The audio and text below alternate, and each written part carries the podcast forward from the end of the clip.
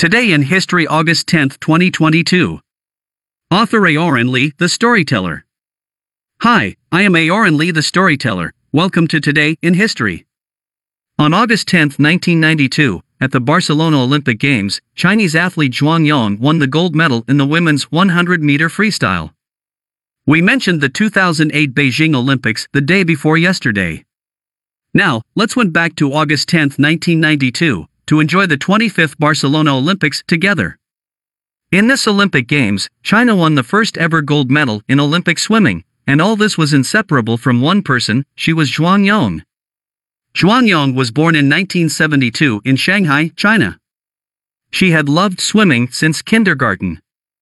Zhuang Yong's parents were workers and did not understand sports, but with the support of her aunt and others, Zhuang Yong still insisted on the hobby of swimming. She began to learn to swim swimming school at the age of seven.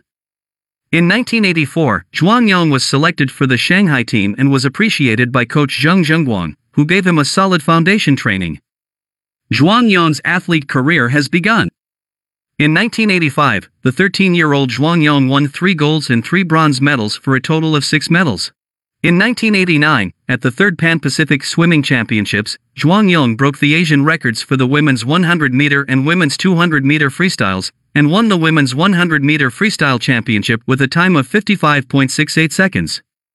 In 1991, he won the 50 meter freestyle, the third place in the 100 meter freestyle, and the sixth place in the 200 meter freestyle at the 6th World Swimming Championships in Perth, setting a new Asian record for the event. When Zhuang Yong participated in the competition, she broke through himself again and again and broke the record. Time came to the scene of the women's 100 meter freestyle at the Barcelona Games on August 10, 1992. As the race began, Zhuang Yong towards the finish line as fast as she could.